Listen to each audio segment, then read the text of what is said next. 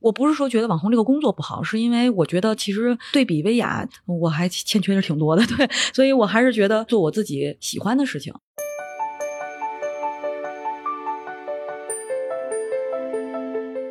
手的接触客户是直播带给你的，作为一个创始人来讲最大的优势。第二件事情呢，其实直播对于我们这个行业确实有特殊意义，对高客单价、基于信任的品类，尤其是这种非标品，因为它直播的展现会特别特别的完整，嗯促进作用是非常非常明显的。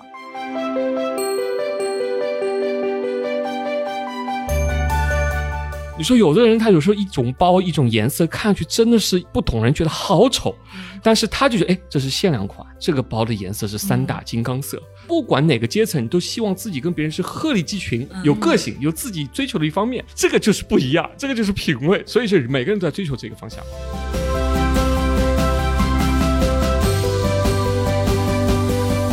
我希望做一个成功创业者，当然过程当中有很多苦需要努力。那哪怕最终我努力到无能为力，说最后失败了，那我也是一个就是尽力的创业者。我确实不太想做一个网红。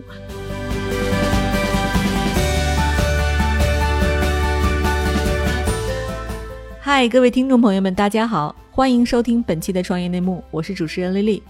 这是一档由 GGV 纪元资本发起的访谈节目，旨在为中国的听众提供更具专业视角的创业话题沙龙。我们深信，听故事是人类的古老本能，也将在每一期节目中尽可能的帮助嘉宾讲出他们最精彩的故事，讲出他们的创业内幕。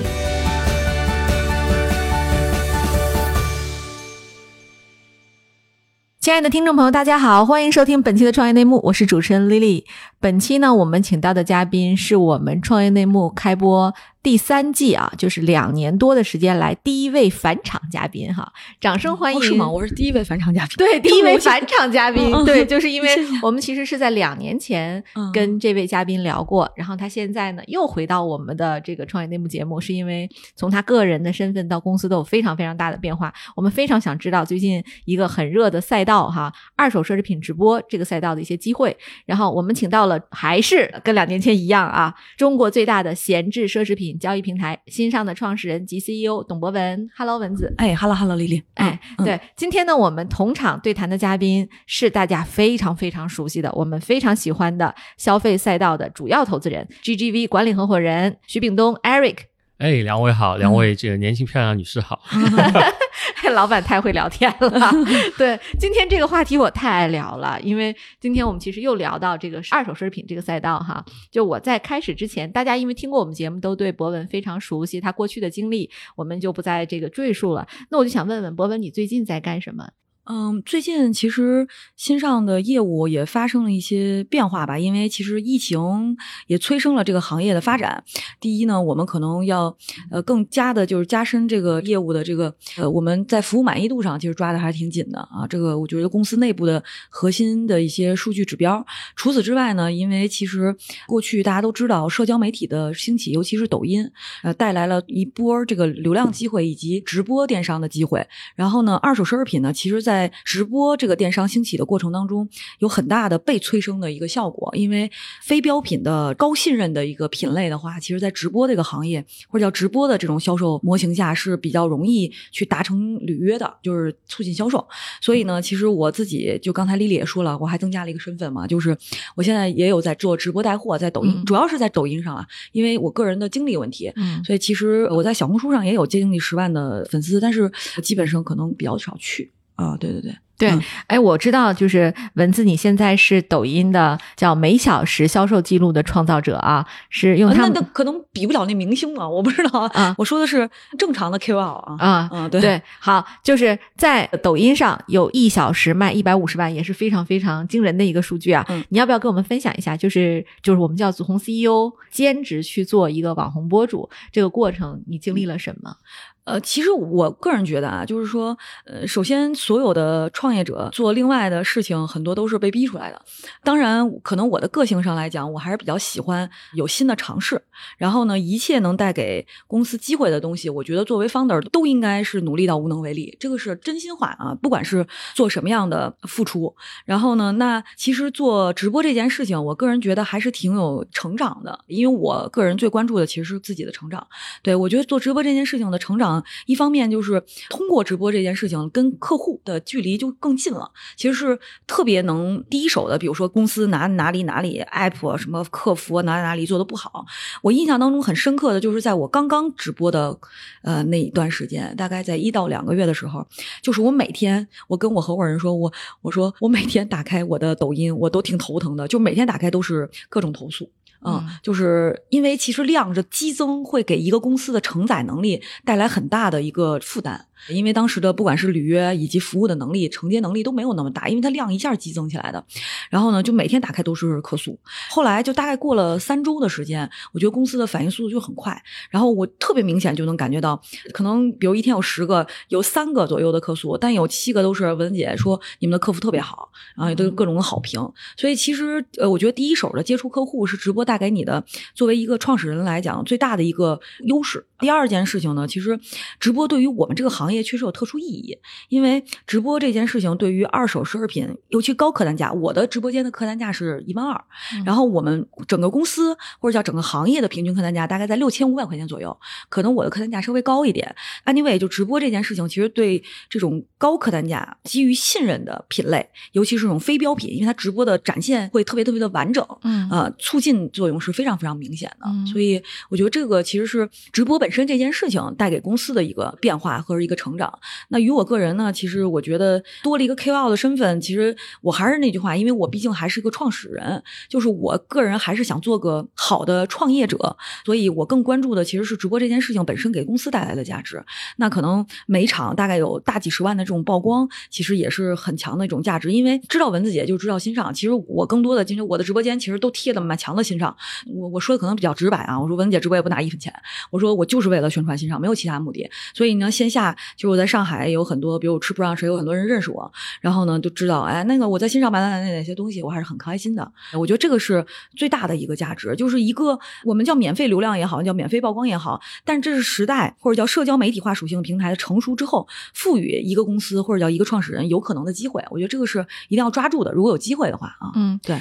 这个我我来点评两句啊，我觉得嗯这个新的时代创业确实对创始人提出了更高的要求。以前创始人可能做好一个管理者，制定好方向，然后招到好的人就可以把公司一路往前带。但嗯今天要求的是，创始人你自己能不能抛头露面，能不能到就是直播间，能不能到媒体前面，嗯利用你个人的魅力去展现就是实力，最后带动用户。嗯所以这个确实是一个对创始人有更高要求、更高维度的这么一个时代。所以这点上也确实文字也反映了他的实力很强的实力。因为从这件事情应运而生到今天，他在这个社交媒体上受到这么大的欢迎，其实也就一年左右的时间。那不管是为了股东的利益，为了公司，还是为了就是满足粉丝更多的需求，我觉得这件事情都做得非常棒。从股东角度来说的话，我们是非常开心的。对，Eric，你怎么看文字和薇娅，还有和张大奕的区别？对，我觉得新的时代的话，其实需要有很多流量的 KOL，但是也需要有很多有 know how 的，我们叫专业领域的大 V。嗯我觉得，呃，这个其实 KOL 在海外有个词叫 influencer，对吧？嗯这个就是影响力、有影响力的人。嗯什么叫有影响力呢？有分两个维度，一个是流量的影响力，另外一个是认知的影响力。我觉得董博文今天要做的事情的话，就是平时我们叫他文字啊，他现在做的事情就是说用他的 know how 和专业实力来影响用户啊，嗯通过一个更好的副媒体的即时展现的形式来帮助用户做更好的决策。这个事情在未来一定是个趋势。嗯所以这点上来看的话呢，我觉得两类的这个就是我们叫 KOL，他们还是有本质的差别的。对，但你会不会就担心说文字会变成公司一个很大的风险？就是因为他个人的影响力太大，就像嗯 Papi 酱，还有就是像薇娅本人，如果他哪天停播了，他就没有后续力量，你会不会有这种顾虑？是，你看我们的 Lily 真的是很厉害啊，在一家 VC 机构 这个久了以后，其实问出来问题都很专业。跟跟您在一起待时间太长了，总要学会问问题。，商业互吹。这个其实这个问题我问过文子啊，文子的回答也是非常符合，就是我的设想了。他是这么回答的：就他是先起来，是代表了一股力量，但是确实在过程中公司已经开始构建一个体系。我们今天不仅仅是文字个人作为一个大 V 在这个卖货，它其实我们构建了好几个不同的直播间，都是我们公司的签约艺人，所以他们之间有相互导流，包括影响力的这个相互，我们叫灌水吧，或者说就相互的灌输吧，嗯。啊，甩粉啊，嗯。所以 呃，包括这个就是新上在整个直播间的这个商标的露出和不停的口播，其实这都是一直会帮助公司构建一个更稳固的这个体系。那文字本身也反复给我强调啊，就是做 KOL 并不是他的这个初衷，但是今天他真的是为了配合创业本身来做这件事情的。这就是为什么我想表达我的意见啊，就是虽然看起来他是一个网红，但今天他没有把自己当做一个真正的网红来看，他是把自己作为一个创业路上一个很好的一个，把自己作为一个工具，帮助公司能够站在一个更好的一个流量平台上，那帮助公司积累更多的粉丝，嗯，构建更好的供应链，所以这个其实相当不容易的，所以也非常代表股东非常感谢这个文字啊，其实是帮股东带来很大的价值。我觉得其实我跟艾瑞克其实有聊过这个事情，其实我还挺感谢股东对我的支持，因为其实 KOL 可能如果做好了的话，带给公司的直接业绩是更大的。但是我其实扪心自问过很多次，因为我是一个创业者，创了十年了，到今年，然后呢，创业了很多年，然后我是先做的创业，然后为了公司才做的这件事情。当然，可能十年之前也没有抖音，我只是知道可能我一有一方面的可能，比如说呃一些能力还不错，但是我并不想靠这些能力去挣钱。实话实说，我不是看不上这个行业啊，是因为我觉得每个创业者可能有自己的 ego 啊，我希望说做一个成功，就是我希望做一个成功创业者。当然，我肯定是过程当中有很多苦需要努力。那哪怕最终我努力到无能为力，说最后失败了，那我也是一个尽力的创业者。我确实不太想做一个网红。我不是说觉得网红这个工作不好，是因为我觉得其实对比薇娅，在哪个行业都要做最好的事情。我可能对要求自己是要做最好的那个人。那我觉得对比薇娅，可能我还欠缺的挺多的。对，所以我可能我也觉得成不了薇娅。所以我还是觉得我更适合做我自己喜欢的事情。嗯，对，我理解你，我理解。其实你想表达的是，就是每个人都有自己的路要走。对，就是网红是网红的路，呃，对对对，你的路是做一个创始人，做一个 CEO，带领公司走得更远。对，所以从这个角度，就是我们其实可能接下来您有这个问题涉及到，就是其实我自己直播还有一个目的是为了带着脑子去感受一下直播间的这个直播间也是有漏斗的。其实我们认为直播间，我们做互联网的话，会认为直播间也是有转化漏斗的。嗯，所以我所有的直播运营是一个体系。当我的直播间的这个运营的流畅性好了之后，其实我才能更孵化更多的人。只是在这个过程当中，我会有几个感受。第一个感受就是说，呃，真正可能大 V 就是到一定体量的大 V，这个东西确实啊，需要一些个人魅力。就是这个东西可能不是你训练就能训练出来的。嗯，但是呢，其实是腰部的人，其实是最核心的力量。这个东西其实是。是可以被 training 的，所以呢，我必须得身先士卒，知道说这个东西的漏斗应该怎么做，然后呢，那个内容应该怎么搞，因为我的抖音号都是我自己搞的，所以呢，我我才有能力去 training 别人。其实这个是我当时做号的一个，也是一个核心原因。如果自己不进去，我觉得也没有办法去有这么强的 know how。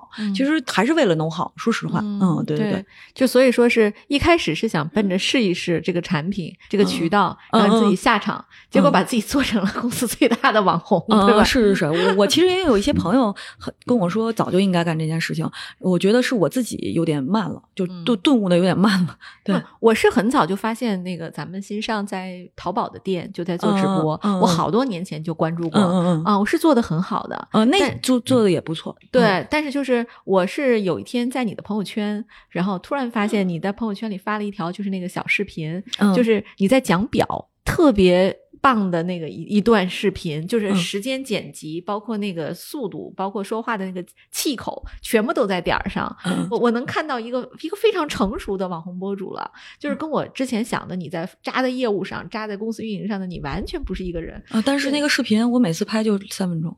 啊，我不怎么剪，其实太棒了。对，因为我没有时间干这件事情。嗯，其实拍视频我是没有时间的。对，但是做直播这件事情是，你也只能放下别的东西，然后去做直播，所以就相对我花的时间会长一点。对所以我觉得你跟其他博主比，一个很大的区别就是先天的优势是我有供应链，对吧？是的。嗯，对，所以我觉得丽丽，我听出来丽丽反复想说，其实你是有很大的先天的个人优势。这个其实做主播 本身是，就像您说的，本身需要有一定的这个就是天赋，天赋啊，对，这个不是 train 出来的啊。对对，最终来说的话，可能它是一种软实力。是，呃，那个表主要是因为我自己以前是玩车的。所以我比较喜欢表跟车，然后车没有机会做，然后呢，我也不想做这个行业，然后呢，那个表，所以我就比较喜欢。表现也是我们的这个售卖的，对我们我们是表上面也有一个很大的达人，然后场均也是在抖音很靠前的，叫表姐。我们抖音大部分是个女孩儿，对对对对，叫表姐。讲表好酷啊！嗯，就是嗯，对，现在雌雄同体吧。啊，对对。那不是你下面有一个问题问我什么女性创业者的问题吗？对我只是长得像一个女性创业者，我在直播间也经常说这问题。对，嗯嗯，所以说现在新上有多少流量是来自于咱们直播的？就销售额来自呃，我们现在从销售额上来讲，百分之六十是直播的，嗯，然后百分之四十是其他渠道的。然后，但是其实直播其实也不光是在一个渠道上面，只是说这两年抖音自己本身的增长是比较快的。然后呢，抖音的可能平台定位是比较适合这个调性的。我个人觉得啊，对吧？对对对，其实小红书的调性应该更适合，但是受限于它的这个规模问题吧。对它没相对也形式也有点问题。呃，对它的这个转化就漏斗，就是标品的那些标品库，以及直播下单的这个流程体验度稍微差一点。嗯嗯，对。对，特别好，就是哎，我还记得 Eric，我们当时看这个项目的时候，应该是三年前了，对吧？是一一八年，对啊，一八年，我记得咱们年会的时候有请博文来讲，那个时候我们还很痛苦的，还是在帮他解决流量和渠道问题。是对，如今就是自己就有私域了，对吧？啊，这个其实如果没有抖音的话，其实流量问题仍然是这个行业一个很大的问题。我个人觉得是的，是的，对，就是其实这个行业是当年我们做的时候，也是我投资人肯定也。同意，就是是有需求的，只是说没有能给他做出履约满意度的东西。嗯，然后呢，但是大家也不知道，没有办法触达。嗯，现在其实我觉得这两年社交媒体化属性平台的发展，其实就是增加了很多触点。嗯，对，所以对很多行业，尤其可能对于我们这种以前真的找不着触点的行业，是有一个很大的一个转变。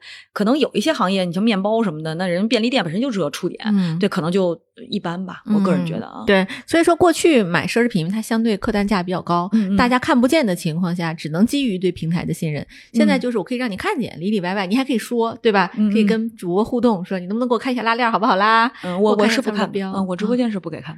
哦，是吗？啊，对对对，就是我就这个包上来，你爱买不买是这样吗？嗯，看过一次，是我基本上是这，所以你一晚上卖多少个包？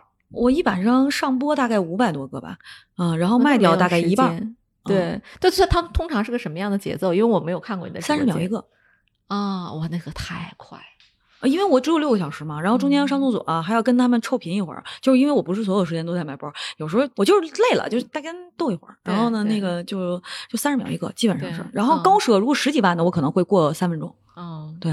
对，所以这个里面需要极强的信任感。这个刚才丽丽问了这个问题啊，对对对对对。其实奢侈品这个行业，包括二手这个特别大的赛道，大家都知道它赛道的天花板很高，但问题是为什么没有出大的公司？主要是因为当中非标信任的问题没法解决。所以当时投资新上的时候，也是抱着一种尝试心情啊，就是我们希望在这个赛道里面要去迭代模式。这个两三年时间，确实公司做了很多很多的尝试啊，直到最近的话，这一波这个就文字自己成为大 V 啊，其实也确实让大家这个眼前一亮。那如何去解决这个就是我们叫信任的问题？里面本身的话，它可能借助某种的媒介，那要么就是公司本身是一个平台，或者今天其实大家没有想到的是，其实 KOL 本身啊，文字做公司创始人本身变成了一个大 V，它成为了一种背书。所以这个行业它未来会不会有突破性的一些发展，我们也拭目以待。但确实今天是一个很好的一个点，大家看到了一些这个未来可能潜在巨大发展的一个机会的一个节点啊。这个所以三年的时间看起来挺长啊，但是在这么一个巨大的。特别传统的又是特别高价值一个行业，呃，是不是能够真正被撬动？我们还要拭目以待。嗯嗯，所以最后投资还是投人嘛。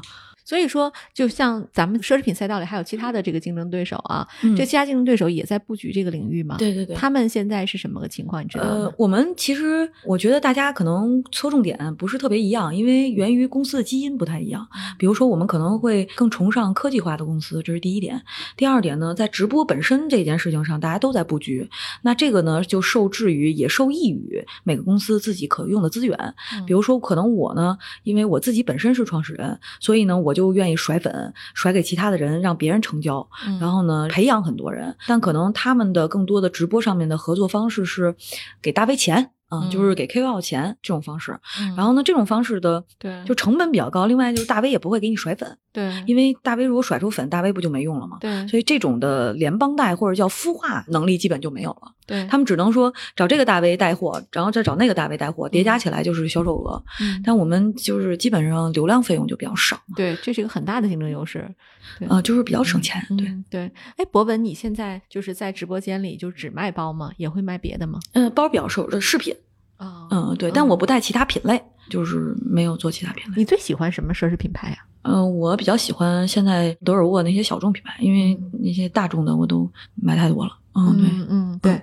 那因为你现在不已经有这么多的粉丝群了嘛，有嗯购买能力，嗯你未来会去考虑其他的机会吗？比如说去看新品，比如说小众的奢侈品啊，会会对会，我小众设计们现在也师啊，我们也现在也有做。我我们其实，在春节之前就刚才跟您分享的，我们也上过一次盲盒，盲盒里面就是新品，然后一共上了三次，每次十秒，卖了三百六十四个，客单价是四千六百六十六。其实当时是因为实在没有货了，如果有货的话，那一场肯定是破两千万的销售额了。所以其实我们觉得单场的场均的话，做到几千万是非常正常的一个情况，只是确实当时没有货了。嗯然后所以现在就是，反正也有会有一些比较大的供应链主动找过来嘛，然后就是希望能够合作。这个也不是秘密，同行肯定这些品类大家也都在探索，嗯只是说大家在探索一个更高效的售卖方式吧。对，就我觉得丽丽问这个问题很关键啊，就是从二手品如何切入这个标品，对，嗯因为二手品它是有库存的，嗯，标品是没有库存限制的，嗯所以这一步的话看起来是一个很简单的一步，但事实上嗯它极大的信任在平台和创始人，就是 KOL 这个身上。嗯，所以这也是我们接下来要探索的这个方向。所以丽丽刚刚问的问题，其实是一个很重要的一个问题。啊嗯嗨，各位小伙伴，告诉你一件很重要的事情：创业内幕的听众群已经开通喽。在这里，你可以和我们直接沟通，也可以第一时间了解到 GGV 纪元资本线下活动的动态，近距离聆听投资人的独特见解，并且结交其他互联网圈子的小伙伴呢。入群，你只需要添加微信公众号 CYNMXZS，我再重复一遍，CYNMXZS。也就是创业内幕小助手的拼音首字母，并在好友请求中标注“创业内幕”。接下来，小助手会帮助你完成入群操作。我们期待你的加入。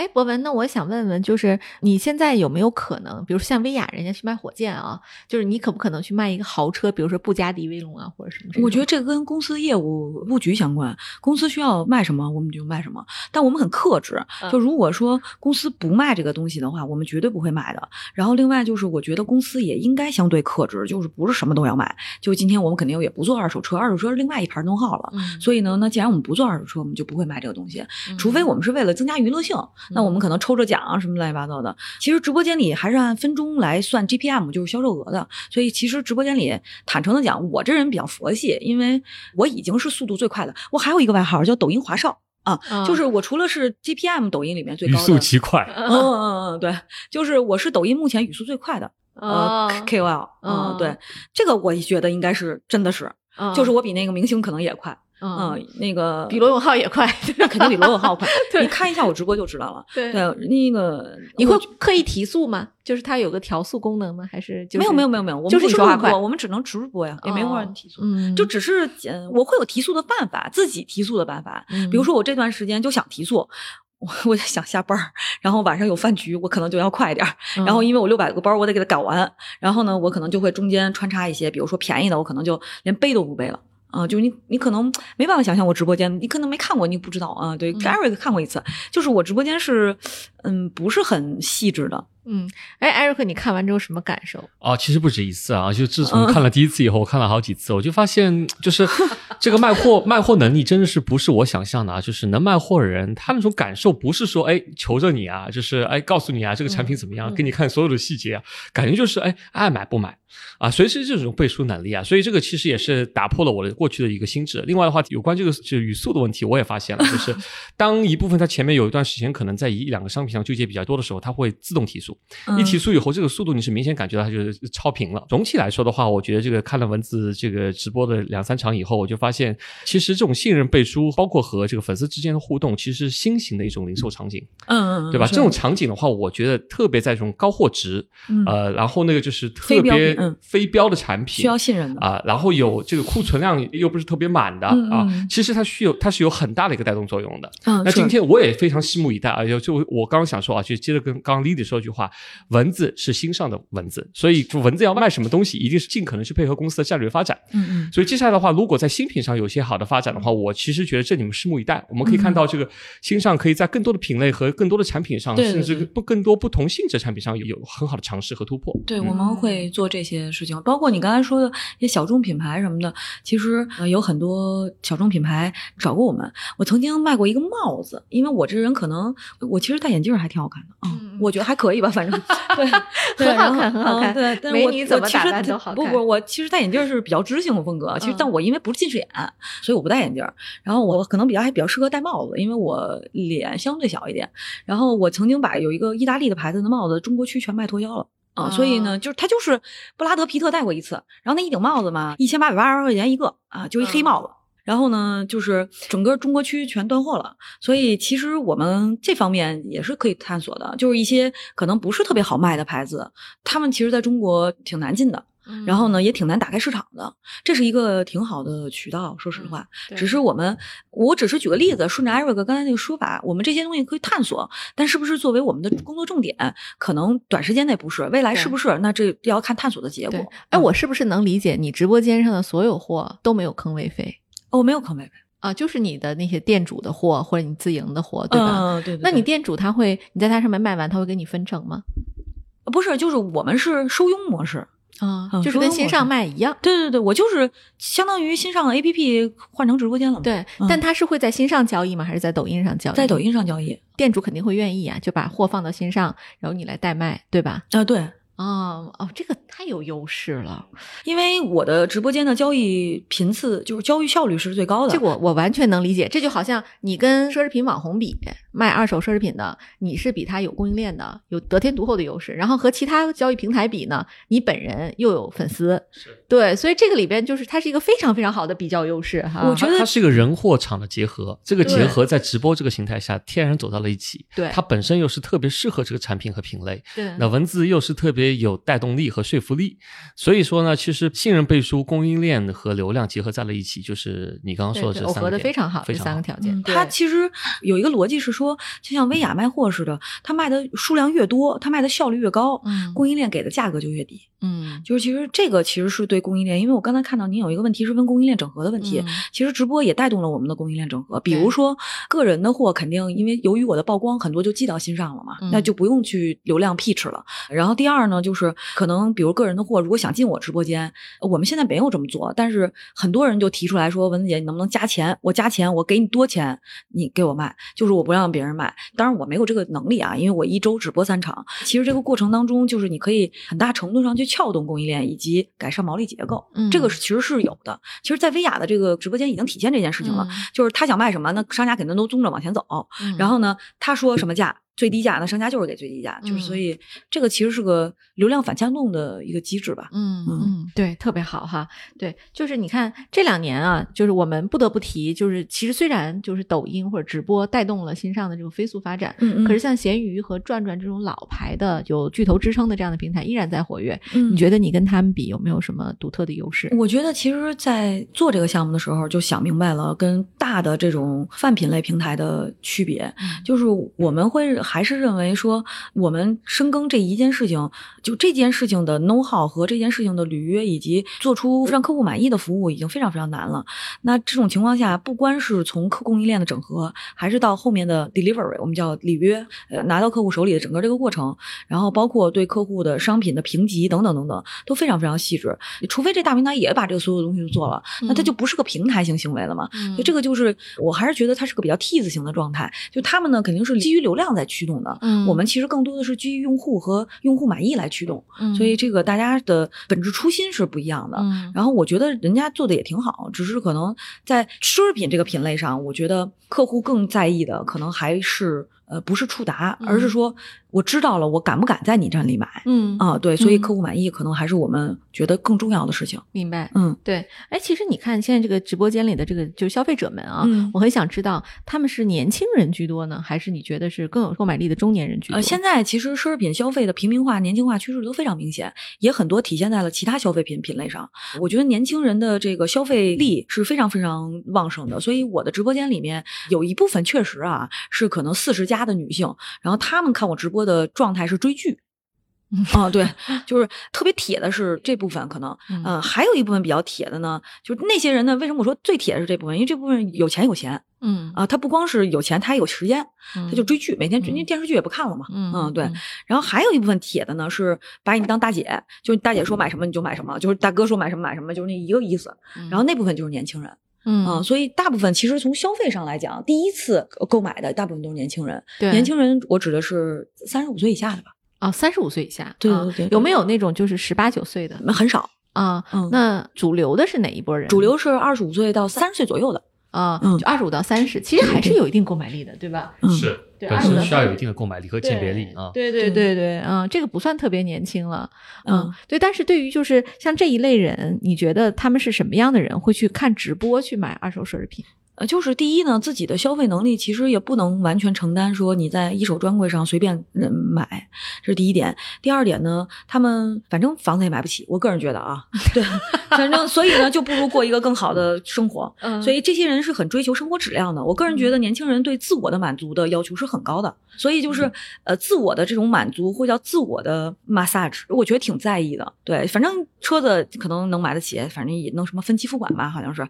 然后呢，那房子反正也买不起，那不如可支配手里的资金，就让自己的生活过得更好一点。比如说宠物行业的兴起等等，这不都是典型代表吗？所以我觉得这部分人的消费心理应该就是这样的状态。嗯，其其实这一点上，我说一下我的观察，就是每个人群都在用自己的方式来学会享用奢侈品嗯啊。就比如说年轻人可能一双球鞋啊，嗯然后这是上年纪一些的，他可能不能大量消费新的奢侈品，但是他可以购买二手的，而且可以经常换。嗯那再比如说，再可能一杯喜茶就是一个奢侈品。对。嗯他拿了个喜茶走在路上，他感觉享受到目光了，嗯所以每个人都在享受自己的这个生活方式的一种升级。啊这个这个说法特别好，对、嗯。我记得我前两天看了一篇文章哈，就格十三他讲了不起的中年妇女那本书叫，然后他其中就写到说，中年女性呢，就是就是他说的中年女性是四十岁以后的啊，嗯。就是这部分女性是她进入了一个怪圈，她说我年轻的时候就疯狂购买奢侈品，就是在你说那个年龄段，就二十五到三十之间，嗯，但是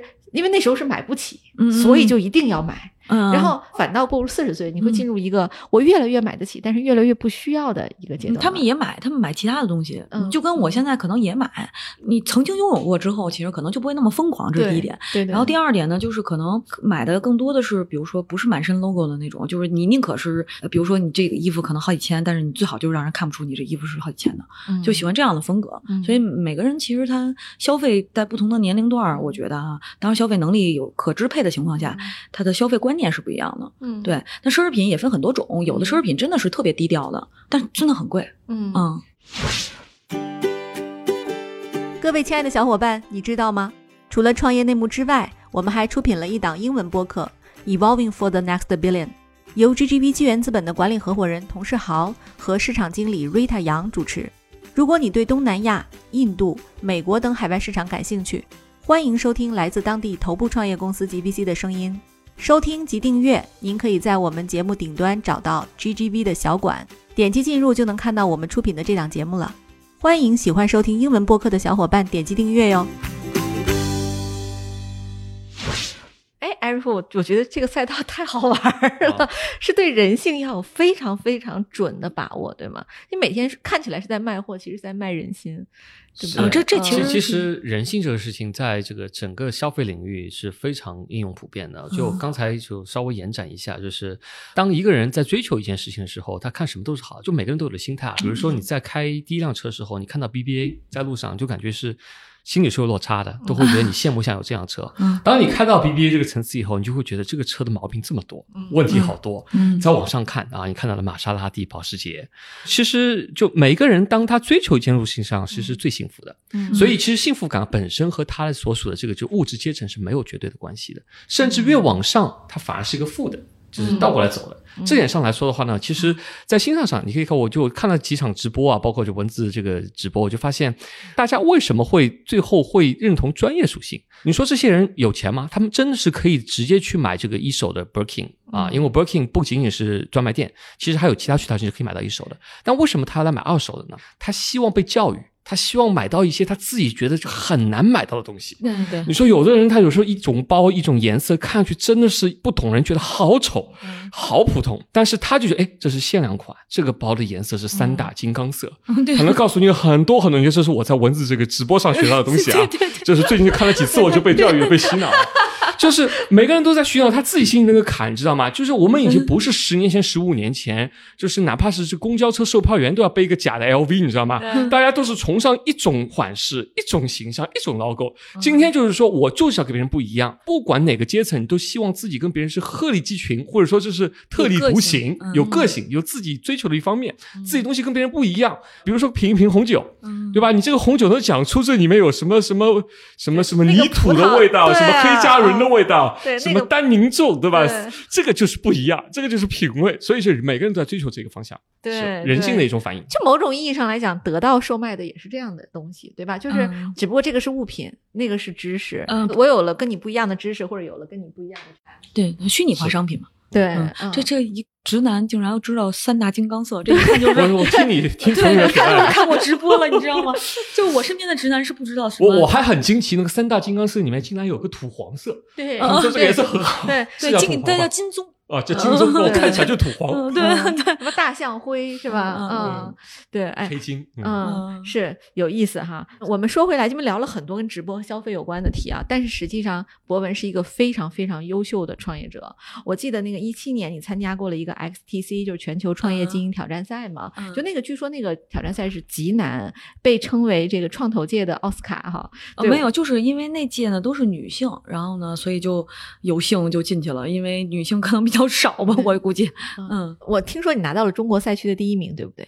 我们当时好像中国赛区是不分名次的，嗯就是有十个人都是入围到全球赛区这么一个概念，好像当时没有分名次，我印象当中。嗯对，在这个 XDC 里，其实你是拿到了这个入围，成功入围了前中国赛区的前十，并且参加了全球的创业大赛，这是一个非常好的成绩。嗯我就想问问你啊，就是你能不能给我们回顾一下这个大赛中有哪些收获，然后有什么好玩的事情可以跟我们分享吗？嗯，我觉得第一呢，就是因为那个大赛确实是个 global 的，然后还请到我们这十个人去了那个呃那个维珍航空的那个创始人叫什么来着？想不起来了，那那那那老爷爷。嗯那个一个私人岛上，Necker Island，我们记得叫，我就记得从北京飞纽约，然后又转啊，转了各种轮船啊，最后在他的那个私人岛上，其实不是为了见识多少世面，坦诚的讲，就是当时在岛上也见到了那投 Facebook 的那个叫 Tim Blair，然后跟我们这几个人，然后一块儿在，现在还有我有时候还跟他交流交流，因为有他微信嘛，他他太太好像是个中国人，嗯对然后那也是个很优秀的投资人，我印象当中。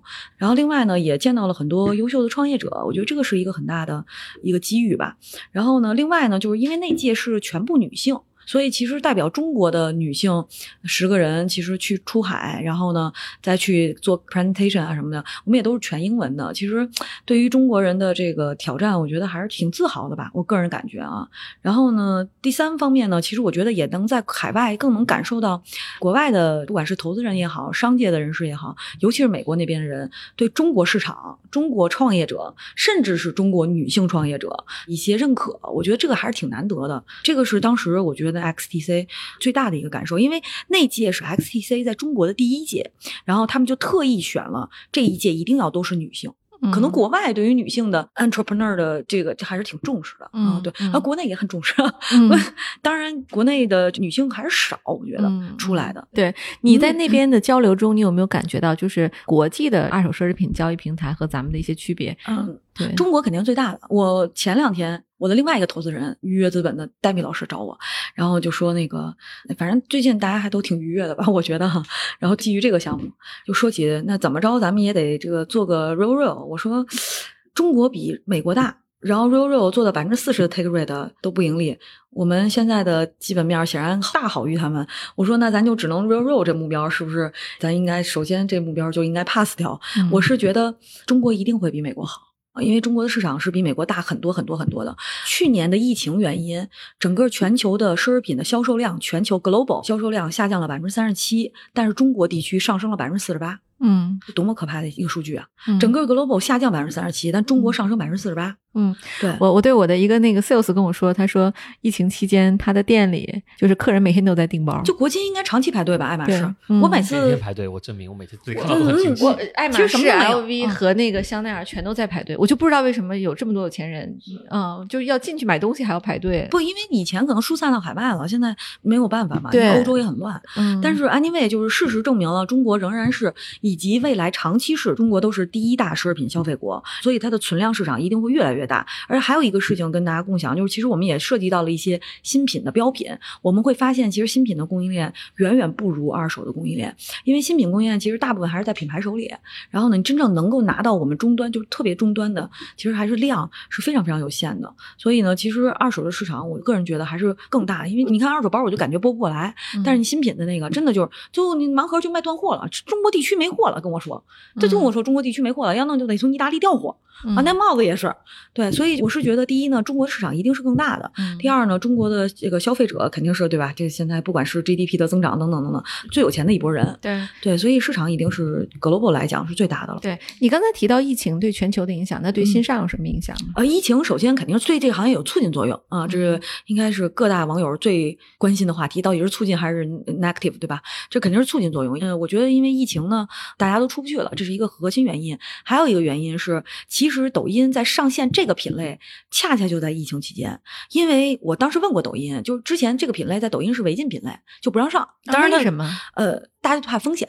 然然后这是第一个原因，第二个原因，抖音是标品的电商逻辑，它没有孤品的电商逻辑，它后来是为了这个品类改造的。然后呢，当时上线的时候是疫情的二月份，我记得特别清楚，去年二月份。然后我当时就问他们，为什么要在疫情期间大家都在电话、在家办公的情况下上线这个品类？原因就是因为抖音那个时候的量是激增的，在疫情期间，然后这个品类是目前全抖音 GPM 以及停留时长最高的，没有之一，就是大家的观看停留时长，还有单分钟销售额。所以呢，这种情况下，就是抖音当时 all in 了整个十个人的团队去做这个品类，嗯。这个在抖音是之前很少的，这一个品类上 all in 十个人，因为抖音是用人还是比较精的，嗯所以呢，这个其实是也是疫情带来的，因为疫情带来的抖音的增长，抖音呢又特别 care 除了标品以外的这个销售额上的增长，他们又特别 care 停留时长和单品的这个叫什么 up 值，所以呢，当时在疫情期间就上线了这个品类，那这都是疫情带来的。我个人觉得，嗯如果没有疫情的这些客观因素的话，其实我觉得也不会增长那么快吧。嗯嗯对，咱们新上会有一个像数据科学家或者是像精算师之类这样的职业吗？呃精算师没有，因为我以前在保险行业，正好是在精算部。精算师是指的是对保险行业的这些，嗯然后我们是有呃数据分析家的，就是像你说的，我们还真的好几个呢。我们都是原来微软的首席分析家什么这些嗯啊。现在的新上可能我觉得更科技化一点。嗯嗯，对对对。嗯对嗯，你觉得对于未来这个二手奢侈品行业，你能看到的图景是什么样的？嗯，首先我觉得肯定是供给侧会越来越多，大家越来越愿意把包拿出来去循环。嗯然后第二呢，就是对于二手的东西的购买接受度也是越来越高的。这个东西其实挺受益于抖音把这个平台开了，嗯然后有很多 KOL 在这儿做宣传，包括我自己在内。其实每一场的大几十万的场观，包括有一些 KOL 可能不一定它销售额是高的，但它场观还是挺高的情况下，大家一起在这儿宣传这个品类。完全是不一样的概念，所以我是觉得，第一呢，供应链的供给侧可能会撬动的越来越快，而且会很快。第二呢，就是大家对这个东西的购买欲望吧，或者叫接受度也会越来越高。第三就是社交媒体化平台的发展，呃，以及发达对这个触达用户的效率也会越来越高。嗯这个都是比较利好的东西吧。嗯嗯嗯，对，特别好。Eric，，您怎么看新上的和以及它这个所在赛道的未来呢？呃，我觉得这个赛道刚才聊过，这是一个非常大的赛道。我觉得现在行业是在不停的迭代啊、本身的话，不管是流量、供应链，还是说组织这个方式、人货场的方式，都在发生改变。那觉得我们已经进入一个新的时代，新的时代的话是在疫情被催生的啊，这被催生的就是其实被促进啊，所以在这个新的时代里面，我们看到人货场可以更好的结合。所以今天我不能说新上以及它所代表的这个赛道，今天的这个目前的这个行业的格局是终局的，但是我们确实看到了，在这种新的组织形式下，不管是 influencer 或者说是平台的背书下，这些非标的我们叫低库存的这些产品得到更好的曝光，甚至得到了部分的增强。所以我觉得新的世界正在形成，所以对这些新的产品，包括新的用户的接触社会和商品的方式都发生改变。我没有办法给出一个确定的答案，但是我觉得可能。我们快到一个拐点，这个拐点可能代表了一个几万亿的市场可能会爆发。所以，像未来创业，我刚刚提过，就是对创始人要求是越来越高的。创始人本身可能天生就具有这样的一种能力，嗯，而且就算你们不具有，你得必须培养自己有这样的能力。所以，它最终的话，是一个创业公司，它的销售体系，包括供应链组织体系都会发生巨变。